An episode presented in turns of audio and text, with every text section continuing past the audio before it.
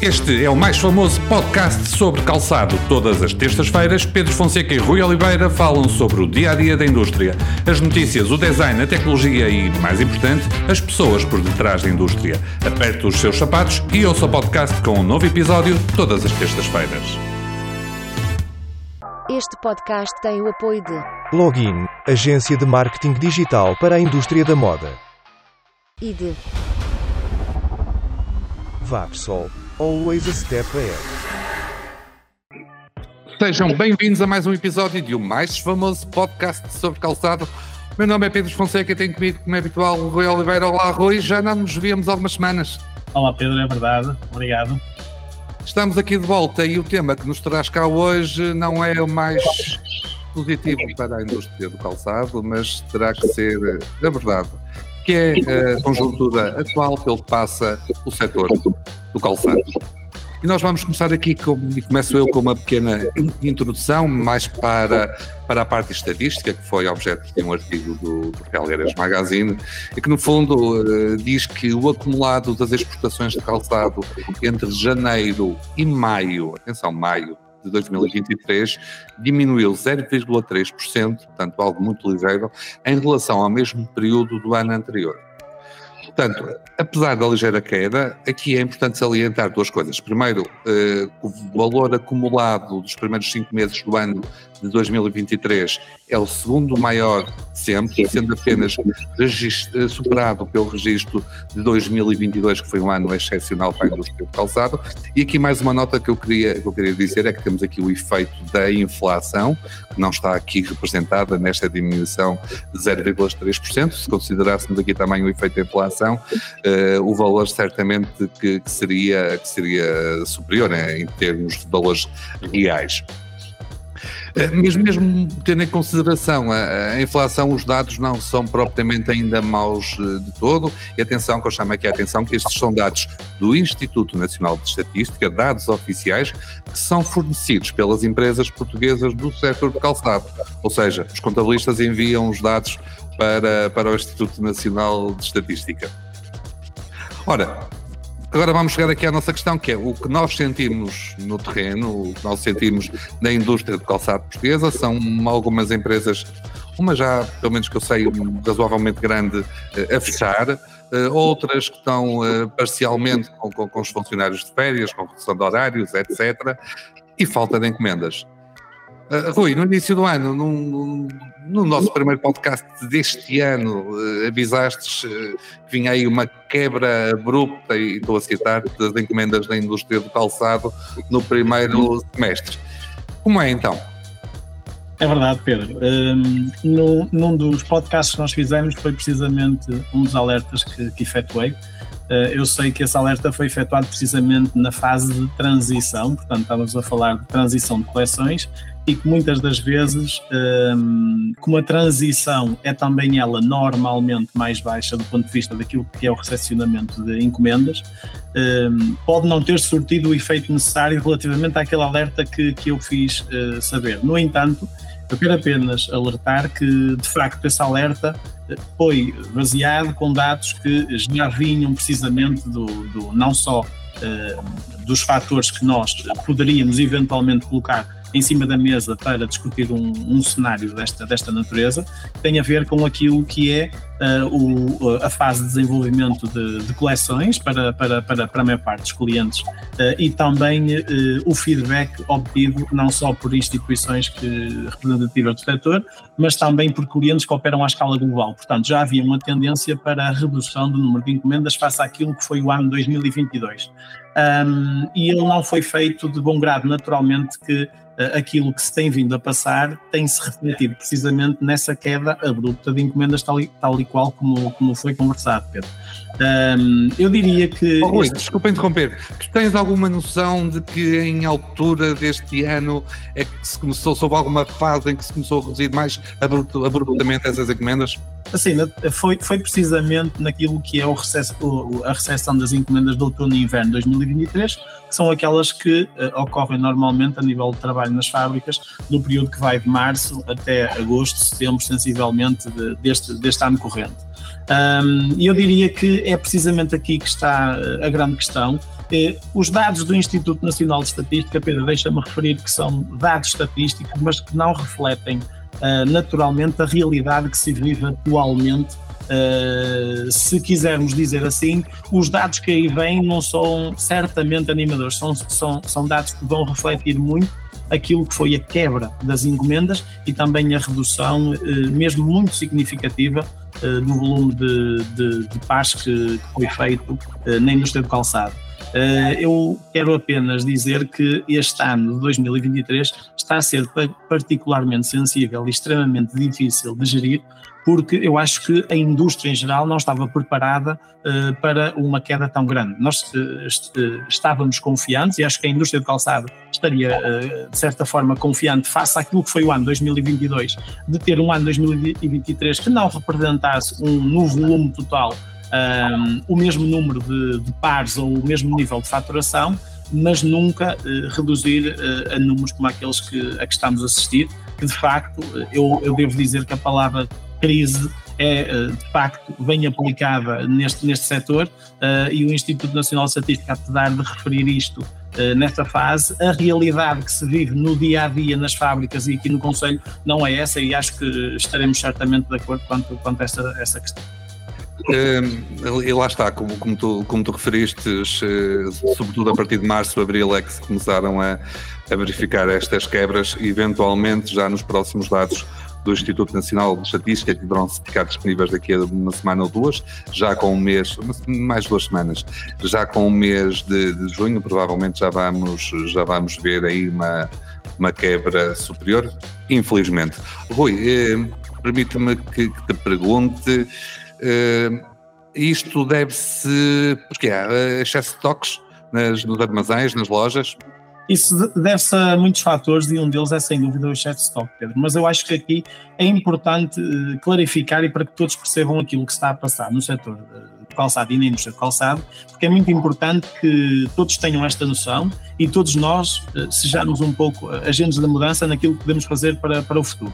No entanto, eh, é preciso refletir sobre algumas questões, Pedro. 2022 foi um ano de encomendas absolutamente excepcional. E quando dizemos absolutamente excepcional, estamos a falar de um volume anormal para aquilo que é possível produzir eh, nesta indústria e, nomeadamente, na, na, nas fábricas de felgueiras.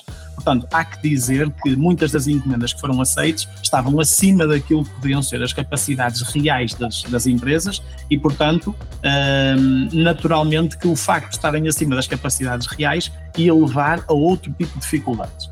Essas dificuldades eu acho que foram refletidas não só do ponto de vista do planeamento, ou seja, a nível da entrega das encomendas, eh, como também do, posto, do ponto de vista financeiro, no que, no, que, no que respeita não só à parte de compra, como à própria faturação e depois um, ehm, ao receber uh, precisamente o, o valor uh, quanto essa produção do, por parte dos clientes. Uh, mas nós temos que assinalar aqui um facto, que é muito importante. As entregas ocorreram de forma muito tardia. Portanto, as entregas da estação de outono e inverno 2022 ocorreram de forma muito tardia. Temos também de dizer que os clientes tiveram uma parte da culpa. Portanto, os clientes sabiam perfeitamente que o mercado asiático e grande parte dos mercados estando fechados tinham que recorrer ao mercado europeu, em particular a Portugal, eh, para conseguirem fazer algumas das suas encomendas. Nós, à boa moda portuguesa, para tentar, nós, eu digo em geral, ok? Eh, em geral, eh, à boa moda portuguesa, tentamos, de certa forma, ficar. Sem tudo Exatamente, ficar com o, número, o máximo número de, de, de, encomendas que fosse possível, de forma também a vincular estes clientes até para o futuro, ou seja, criar aqui uma relação e uma parceria e demonstrar que havia essa capacidade parte deste setor e desta indústria. O que eu acho é que todas as empresas pensaram o mesmo. Naturalmente que todas pensaram da mesma forma e chegaram aqui a uma fase mais tardia da estação, eu diria que a partir de maio, junho, eh, acho que todos perceberam que o volume era de tal ordem em todas as empresas que ia ser muito difícil uh, cumprir com as datas de entrega que tinham sido dadas aos clientes. E então estas entregas começaram naturalmente a derrapar ao longo da estação e foram algumas levadas em setembro, e outubro e novembro, quando as coleções de inverno já deviam estar nas lojas. Eu admito que houve muitas coleções que chegaram às lojas uh, tardiamente, até quase já num período de saldos, uh, o que não fez qualquer sentido para os clientes quando as recepcionaram, porque naturalmente não tiveram o mesmo tempo de venda dessas coleções em loja que aquele que teriam caso as coleções tivessem sido entregues no período de agosto e, e setembro sensível.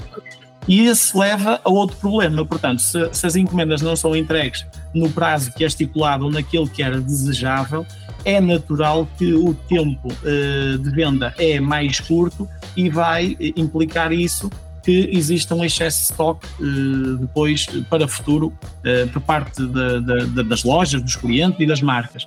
Esse excesso de stock eh, Pedro, foi um dos fatores essenciais e predominantes eh, para que eh, a redução das encomendas nesta sessão de outono e inverno 23 determinasse que os clientes fizessem um reajuste naquilo que eram os seus estoques e naturalmente não terem tanto essa necessidade. Devo também aqui dizer com a abertura do mercado asiático denotou-se depois claramente uma, uma, uma, não vou dizer que os clientes fugiram novamente para a Ásia, mas naturalmente existe aqui uma abertura do mercado asiático com condições mais atrativas e, e uma parte dos clientes que estava habituado a fazer estas encomendas na Ásia deslocalizou, deslocalizou de forma natural também as encomendas que estavam aqui de forma excepcional. E alguns desses, será que ficam por cá, Rui? Alguns desses eu acho que ficam por cá porque aquilo que o Covid nos, nos demonstrou, uh, e se a parte de, de, digamos assim, se a administração e a gestão de, de na maior parte dos casos, de, de, marcas que operam à escala global, um, eh, for bem conduzida, uh, vai determinar que para o futuro o local to local, portanto, produzir local para vender localmente, vai começar a, a tornar-se uma realidade uh, no, no, futuro próximo. Eu diria que o, o, risco de ter todas as encomendas apenas numa região, uh, no, no, numa determinada região à escala global, uh, torna-se uh, depois também um risco para as próprias entregas e para a colocação deste produto no mercado.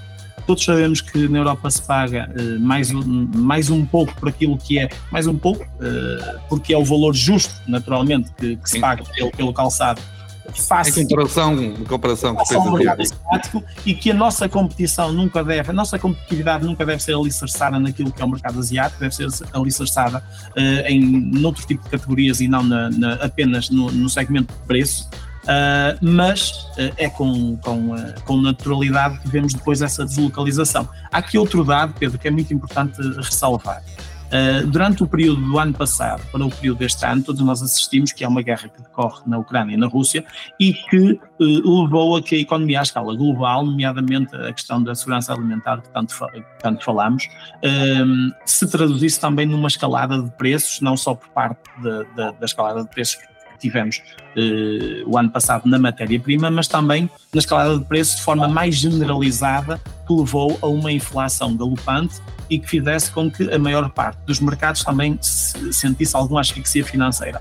Esta asfixia financeira e esta inflação também se faz notar no consumidor final. Portanto, o consumidor final também retraiu na sua compra. O que não veio é ajudar à questão de haver um excesso de estoques que eh, juntamos aqui uma questão de, de, de também haver um, uma redução e uma contração da compra por parte das pessoas, uh, além da deslocalização já por si só natural de uma parte da produção para, para a Ásia. Portanto, há aqui três fatores que são uh, uma tempestade quase perfeita para que uh, estes valores reduzissem substancialmente. E já na altura, Pedro, quando em janeiro ou em fevereiro alertei sobre esta queda abrupta. Eh, tu, como economista, que, que o saberás certamente, era algo que tínhamos que esperar. Portanto, a inflação estava a subir uh, de forma consistente, ela não para de um momento para o outro. Aliás, ainda agora vemos a pressão que está a ser exercida sobre o Banco Central Europeu para uh, a manutenção de juros e a não subida novamente, que vai levar a situações absolutamente insustentáveis. E, portanto, também os dados estatísticos e económicos já nos diziam alguma coisa sobre isso. Olha, eu vou aproveitar e vou puxar dos meus galões de economista, mas vou tentar ser o mais breve e o mais uh, simples, simples possível. para explicar aquilo, aquilo que tu uh, acabaste de, de dizer. Uh, e nós vamos, eu vou já falar mais daqui a pouco do, do secretário de Estado que, teve, que esteve aqui em Felgueiras e, e, os políticos, de uma forma geral, puxam pelos bons dados macroeconómicos da nossa economia que estamos a passar a, a, a atravessar agora e, de facto, os dados são muito bons. Eh, estamos a falar de uma dívida pública que está a baixar em porcentagem do PIB, estamos a falar da, inflação em Portugal que está médio da, da, abaixo da média da União Europeia, estamos a falar das exportações que já ultrapassam os 50%, ultrapassaram os 50% do PIB em, em 2022, é algo que é excepcional mesmo. Eh, já, já conseguimos alcançar este valor. O PIB está a crescer pouco, mas está a crescer. Ora, a nossa economia, macroeconomia está bem, e isto não quer dizer que, que, estes dados estejam a chegar às pessoas, porque não estão a chegar a, às pessoas. E já agora, um à parte no calçado, já que falarmos, os salários não são especialmente altos. E, e as pessoas, especialmente quem tem empréstimo à habitação, estão a passar um mau bocado, e isso dava um tema para, para, para um outro podcast. Bom, mas o, o, o, problema, o problema da indústria do calçado portuguesa não está em Portugal, está fora de Portugal. E aí é que as coisas, eh, nos mercados onde nós vendemos os sapatos, especialmente na Europa, e aí é que está o, o nosso problema. Bom, os dados, a União Europeia, a zona euro está em recessão, aqui destaque para a Alemanha, que é o, o motor da, da, da, economia europeia, que está com uma inflação muito grande, eh, cresceu em junho, em junho para 6,4%. E aqui eh, vamos falar da inflação e para que não haja dúvidas, ninguém tenha dúvidas, a inflação é o pior inimigo de uma economia. Repito, porque é mesmo importante, a inflação é o pior inimigo de uma, de uma economia.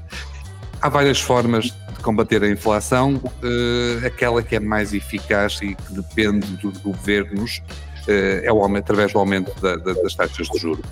O Banco Central Europeu tem aumentado as taxas de juros e vai continuar a subir as taxas de juros uh, ao longo deste ano, com toda a certeza taxas de juros altas, logo quem tem empréstimos vai ter menos poder de compra, a inflação também eh, traz menos poder de compra eh, às pessoas, até porque os salários reais normalmente baixam quando há inflação. Aqui em Portugal, tirando o salário mínimo que, que acompanhou a inflação, todos os restantes salários, com uma outra exceção, obviamente, eh, os salários baixaram. Uh, e temos a guerra na Europa também, com, com todos os constrangimentos que isso traz. Ou seja, as pessoas, os consumidores na, na Europa, nos Estados Unidos também estão a perder poder de compra e por isso também estão a comprar menos sapatos do que era do que compravam numas situações uh, normais. E esta é a situação resumida do ponto de vista meramente económico. Uh, independentemente dos estoques, por exemplo, que tu falaste, a tendência económica seria esta, havendo estoques, obviamente pior ainda uh, a situação. Projeções para o futuro, Opa, projeções são sempre muito difíceis uh, de fazer, costuma-se dizer que o economista é aquele que vai saber amanhã a razão pela qual aquilo que ele previu ontem não aconteceu hoje. Mas se eu tivesse que, que, que fazer uma, uma, previsão, diria que as taxas de juros vão voltar a subir mais duas vezes até o mês de outono, até o mês de outono, até a estação de outono, a partir daí, creio que a inflação vai começar a ficar, eh, começar a baixar de uma forma mais controlada e efetiva para lá e para o segundo semestre de 2024 é possível que as taxas de juro comecem a baixar. Por isso, a partir do final deste ano, início do próximo, vamos ter a economia já a crescer, eh, a economia europeia já a crescer, ainda que muito pouco. Com isso, os consumidores nessa altura também vão começar a, a ter mais dinheiro nos bolsos e provavelmente a comprar um pouco mais de sapatos. Eu aqui vou deixar eh, só, só uma nota, porque nos Estados Unidos eh, o Banco, a Reserva Federal Americana, começou a, a combater a inflação muito mais cedo que a União Europeia. Portanto, eles começaram logo a aumentar as taxas de juros a um nível muito superior eh, ao da Europa e, portanto, é previsível que a economia americana recupere mais depressa do que a economia da União Europeia. Nós, no setor de calçados, já exportamos um valor bastante razoável para, para os Estados Unidos e não sei, também te vou deixar a ti a pergunta se não será um bom mercado para apostar, eh, uma vez que a recuperação vai ser, vai ser feita na Europa. Rui, para além desta pergunta, se quiseres responder, vou-te fazer também mais uma. Falaste também em. Falaste, utilizaste a palavra crise no setor do calçado e os países concorrentes de, Portugal, eh, a Espanha, a Turquia, tens algum feedback? Como é que estão lá as coisas? Uh, o feedback que existe, pelo menos daquilo que são marcas que operam, por exemplo, à escala global e que, e que se calhar de forma também semanal vamos estando em contacto, é que uh, esta crise, digamos assim, do ponto de vista das encomendas, é global. Portanto, está-se a passar o mesmo em quase todos os mercados. Um, existe mesmo a referência de que, por exemplo, na Índia, a crise poderá até ser maior e, e, de forma mais evidente aquilo que é a disponibilidade deles para aceitarem encomendas até a um preço mais baixo que aquilo que seria o natural e o normal. Portanto, o feedback é mesmo este, Pedro, é que aquilo que se passa, uh, passa-se à escala global, existem dados, existem marcas, existem empresas como a Adidas, uh, que já falaram em reduções muito significativas daquilo que são as suas encomendas no atual período. Portanto, estamos a falar de algo que é transversal à indústria de calçado. Um, oh, Rui, eu há umas semaninhas atrás estive a falar com, com, com um empresário do setor de calçado que, que, que, me transmitiu mais ou menos o seguinte, tiveram uma quebra assim de um momento para o outro, uma quebra abrupta das encomendas, que vão tentar aguentar, vão aguentar uh, até ao mês de setembro, deixar passar as férias, mas chegar a setembro, outubro e não houver uma evolução favorável na, na, na quantidade de encomendas, uh, vão pensar numa reestruturação da, da, das empresas, em reduzir o número de, de, de, pessoas ao serviço. E eu aqui quero um comentário teu e também aqui relembrar que em 2022, no ano passado, fruto como todos sabemos, do ano excepcional da indústria do calçado, eh, o número de pessoas ao serviço da indústria também aumentou muito. Pedro, eu acho que hum, aquilo que acabaste de dizer deve nos fazer a todos pensar, até do ponto de vista daquilo que é a gestão das próprias empresas e os cenários que vão ocorrendo eh, de passo a passo, portanto, eh, existem momentos bons existem momentos maus, e é até de certa forma controverso que nós, o ano passado, abordámos a questão da falta de mão de obra, da falta de recursos, da falta de pessoas para o setor. Uh, e passado um ano onde tivemos dados uh, recordes, exportações recorde, faturações recorde, vemos-nos agora na iminência de reduzir precisamente esses recursos pela falta das encomendas. Isto é um cenário que deve ser bem avaliado por todas as empresas e até pelos nossos trabalhadores para compreenderem que aquilo que se passa à escala global e os impactos que por vezes tem uma guerra, uma inflação uh, e a situação económica uh, na, na, região onde vivemos, em particular na Europa, tem sempre efeitos sobre aquilo que é o nosso dia a dia. E esse efeito está a ser traduzido muito naquilo que é o dia a dia de trabalho de muitas, muitas pessoas, muitas famílias, muitos trabalhadores de muitas empresas no, no, no nosso Conselho, em Felgueiras, precisamente pela queda das encomendas. Um, e é aqui que eu chamo a atenção uh, que é muito importante fazer uma, uma avaliação daquilo que é uh, as necessidades quanto ao futuro.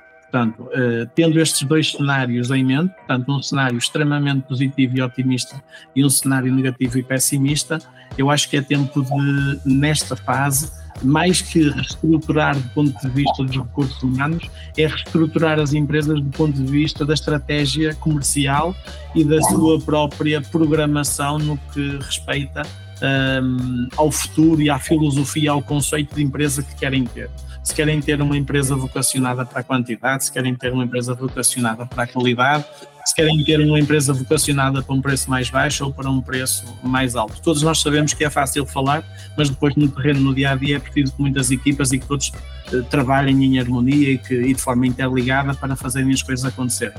Mas de facto o caminho não passa pela quantidade. Isso ensinou-nos 2022.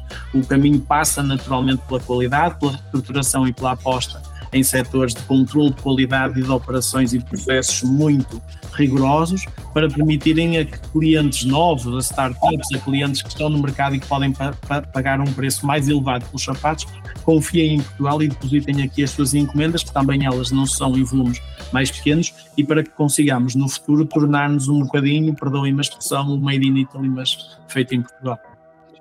Ainda relacionado com isto que estamos aqui a falar, o panorama atual do setor do calçado, o, ministro, o, secretário de Estado da Economia, dedicou o dia 14 de julho, portanto, uma semana e meio atrás, à indústria do calçado e realizou uma série de, de, de visitas um, ehm, a empresas do setor.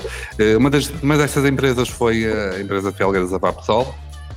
Eu estive presente na, na, na visita do, do, secretário de Estado da Economia, que veio com uma comitiva muito grande, uh, e, e, falei com ele, e ele diz que esta quebra nas encomendas é um período transitório. Deixa também uma mensagem de esperança e de confiança.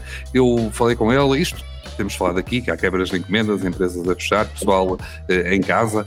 Uh, o que ele diz, e agora vou ler para citar o que ele disse também, temos que estar atentos para podermos atuar se percebemos que existem distorções onde as empresas precisam de apoio numa lógica de garantir a sua viabilidade. Mas a ideia generalizada é que será um período transitório e, portanto, obviamente, é uma mensagem de esperança que queria deixar e de confiança também.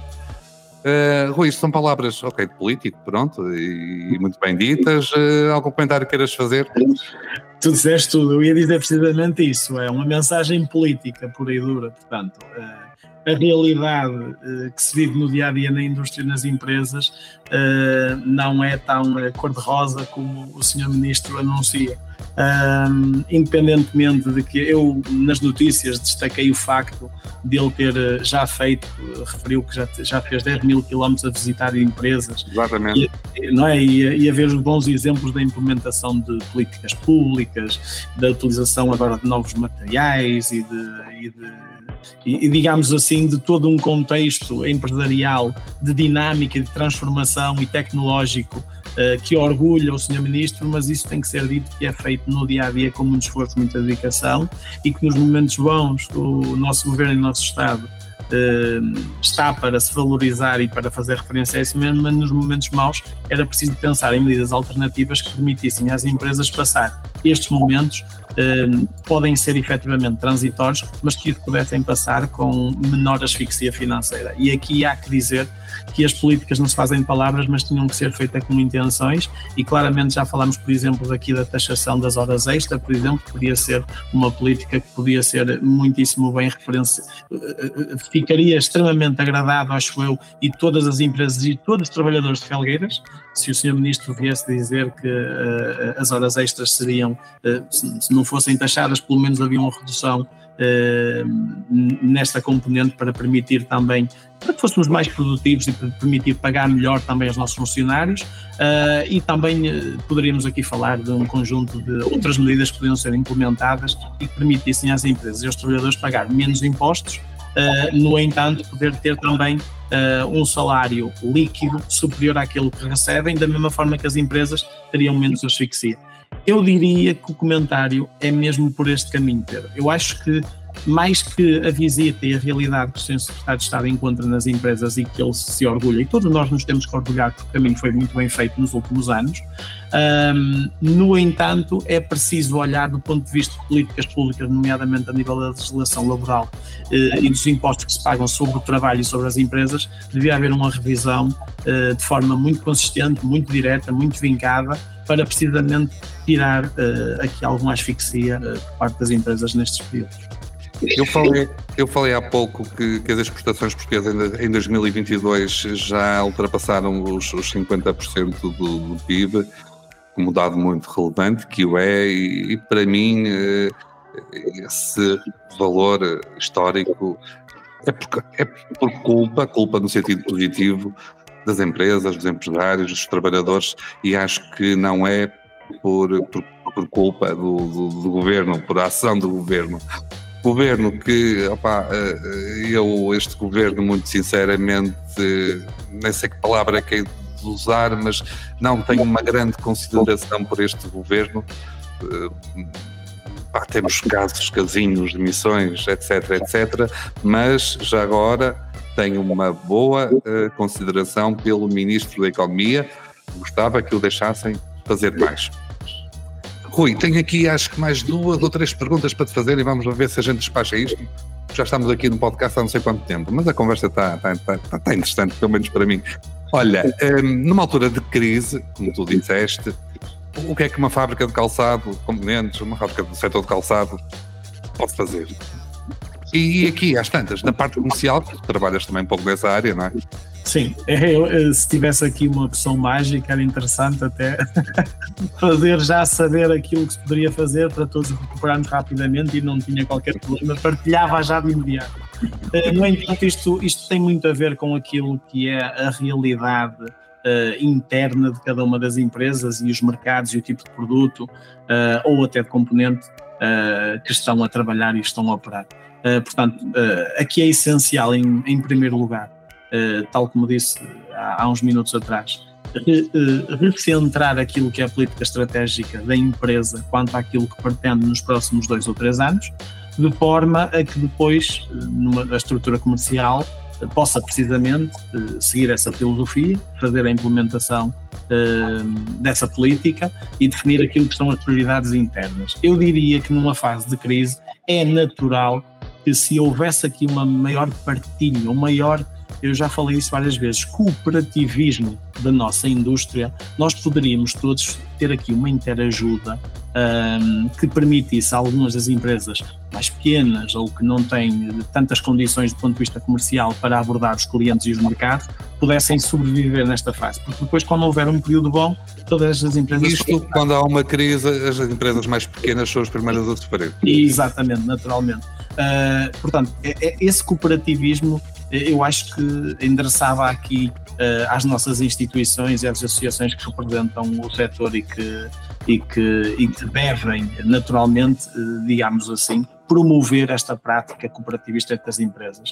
Uh, eu sei que não é fácil, porque cada um estará naturalmente a olhar para aquilo que é o seu umbigo, para o seu negócio, mas esta prática, nesta fase, permitiria amenizar um bocadinho aquilo que são os problemas. A reestruturação interna pode, pode ser uh, operada em diferentes escalas. Eu acho que nesta fase em particular é muito importante verificar aquilo que são uh, as encomendas que estão perspectivadas para o futuro, de forma a reajustar ou readequar não só os recursos, mas também aquilo que são os processos internos para depois uh, fazermos face a essa necessidade. Uh, há muitas coisas que podem fazer, em particular nesta fase, mas eu não diria numa fase de crise. Eu diria que numa fase em que temos mais tempo, eu acho que é aqui que estamos a falar. Uh, a fase do ano passado, por exemplo, o tempo era algo que, que, se pudesse ser comprado, acredito que muitas empresas teriam comprado e muitas pessoas o teriam comprado. Nesta fase existe tempo para nos focarmos em questões que se calhar nos passaram um bocadinho ao lado em 2022. Uh, e aqui há que promover, na minha opinião, práticas que permitam uh, não só a inspeção, como até a promoção da própria qualidade dos processos internos, uh, como sendo algo crucial e, e, fulcral para aquilo que é o, a, a, realidade futura das empresas, porque se nós queremos fazer esta aposta, então é hoje que nós temos que apostar uh, em SOPs, em práticas uh, operacionais, padrão, por exemplo, uh, em estabelecer critérios de qualidade, em, em delegar responsabilidades, Uh, em organizar a própria estrutura. A gestão... Eu vou sugerir uma, Rui, apostar na inteligência artificial, começar a pensar nisso. Por exemplo, aposta na inteligência artificial. Há aqui um conjunto de práticas internas que eu acho que devem ser revistas por, par, por, por via da gestão, não é? Uh, para precisamente colocar uh, um bocadinho a tónica naquilo que são os pontos-chave que nós queremos fazer para o futuro. Agora, quanto àquilo que é uh, o, o, contornar esta situação de crise num futuro imediato, isso é muito difícil, Pedro. Isso vai depender de empresa para empresa, de realidade para realidade. Olha, um, vamos avançar agora para o futuro. Ah, Vou-te lançar o desafio de perspectivar aquilo que vai ser os próximos meses, daquilo que conseguires uh, falar, até porque tens clientes uh, na, na, empresa onde trabalhas, vocês têm clientes já com quem trabalham já há muitos anos e que neste momento às tantas já estão a trabalhar na coleção daqui, para, para sair daqui a um ano. Rui, como é que vai ser os próximos meses? Uh, lá está, outra questão difícil. Uh, é natural que tudo aquilo que se possa trabalhar e que se possa perspectivar, e eu, eu não falo só até pela, pela, empresa onde trabalho, mas sim por aquilo que é a partilha de, de, muitas das vezes nas conversas que tenho no dia a dia com uh, tantos e tantos colegas e amigos que, que trabalham na, na, indústria de calçado, as perspectivas são mais positivas. No entanto, o caminho que será feito entre o período de uh, agora agosto e que vai até fevereiro, parece-me a mim que ainda será de alguma forma de diminuição, de redução do número de encomendas para verão, para depois poder perspectivar uma melhoria mais consistente a partir de janeiro e fevereiro de 2024 naquilo que são as encomendas do outono e inverno do próximo ano. Por tendência, Felgueiras é, é, tem na sua indústria uma quantidade maior de produto a ser exportado durante o período de verão, porque são os uhum. de inverno. Uh, e por tendência, o período de inverno, que são as coleções de verão, são mais reduzidos. Este ano, face a todas estas condicionantes, Pedro, augura-se que o cenário não será animador, no entanto, prevê-se uma ligeira melhoria que será consistente a partir do, do, do primeiro trimestre do próximo ano. Espero, espero bem que sim. Rui, vamos avançar para as notas finais? Ou queres sim. acrescentar mais alguma coisa? Não, a minha nota, posso passar, a minha nota final é precisamente uma mensagem de, de muita resiliência e de muita força e de muito empenho e, de, e acima de tudo, de confiança para, todos, para todas as empresas e todos os trabalhadores que hoje em dia, nesta fase, de certa forma, eh, em contradição com aquilo que passava um ano passado, eh, veem já as suas empresas num cenário mais negativo, mais pessimista, portanto, até os seus postos de trabalho, de certa forma, em risco, passar uma mensagem de, de, de confiança e de, e, e de força, porque eh, esta fase tem que ser encarada por todos como uma fase que é determinante até para, para, para a própria indústria do calçado em Felgueiras.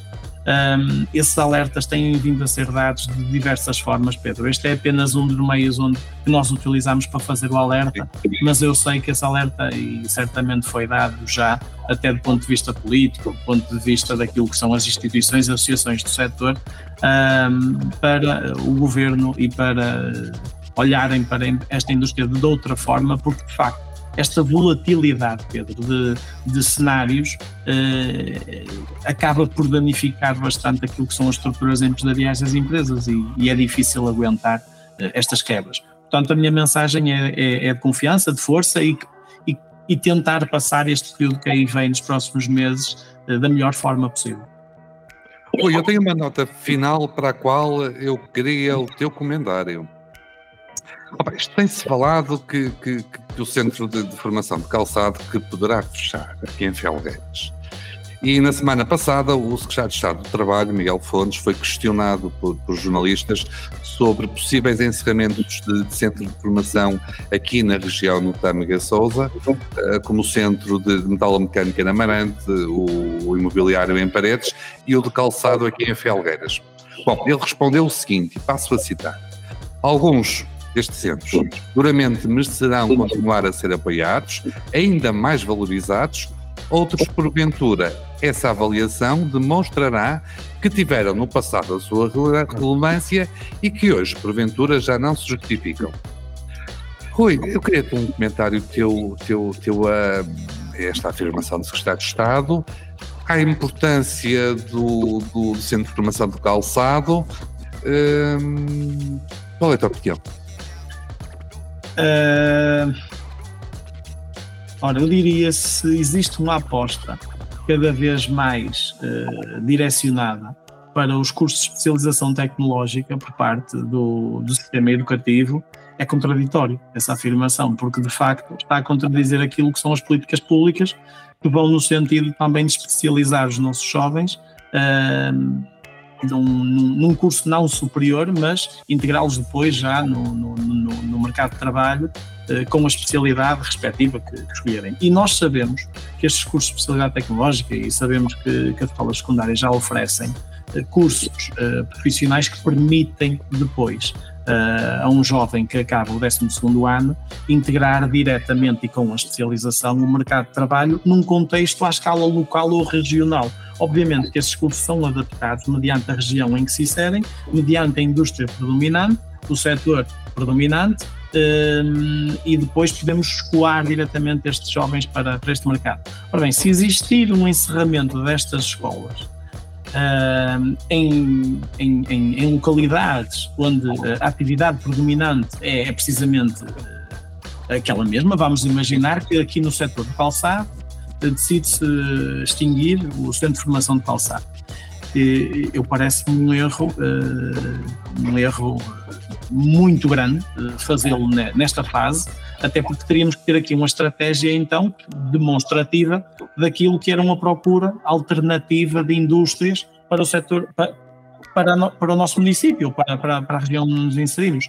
Não, não me faz qualquer sentido a afirmação, a não ser que desconheço aquilo que vai na cabeça uh, do Sr. Secretário de Estado da Economia, uh, mas naturalmente que era bom aferir que, qual é o fundo dessa afirmação, em que é que isso se traduz para esses municípios e para essas localidades parece-me até contraditório quanto àquilo que o sistema educativo a nível nacional está a fazer. E se depois for para, fechar as escolas, ou centros de formação, neste caso, uh, à escala eh, municipal ou regional ou local, estamos a promover cada vez mais o centralismo. Portanto, se vamos levar esses cursos uh, uh, para, para fora destes conselhos, para, para municípios centrais, urbanos, mais urbanos, para grandes centros, e se tirarmos novamente daqui os nossos jovens para os levar para grandes centros, naturalmente que as cidades do futuro, então essas estão condenadas uh, a não terem muitos jovens a trabalhar. Eu aqui só acrescento, só acrescento algo ao que tu disseste, é que a formação tem que ser com muita qualidade. E aqui no caso do calçado tem que envolver necessariamente as empresas eh, e uma articulação muito grande entre os centros de formação e as empresas. Eh, acho que isso é fundamental para que corra bem o processo de formação dos, dos alunos. Bom, Rui, muito obrigado. Chegamos ao fim do nosso episódio do, do podcast. Envie os seus comentários e sugestões para podcast.fialgueirasmagazine.pt Também pode deixar as suas sugestões nos comentários das redes, eh, os seus comentários no, na zona de comentários nas, nas redes sociais. Por hoje é tudo, eu e o Rui voltaremos em breve com mais um episódio.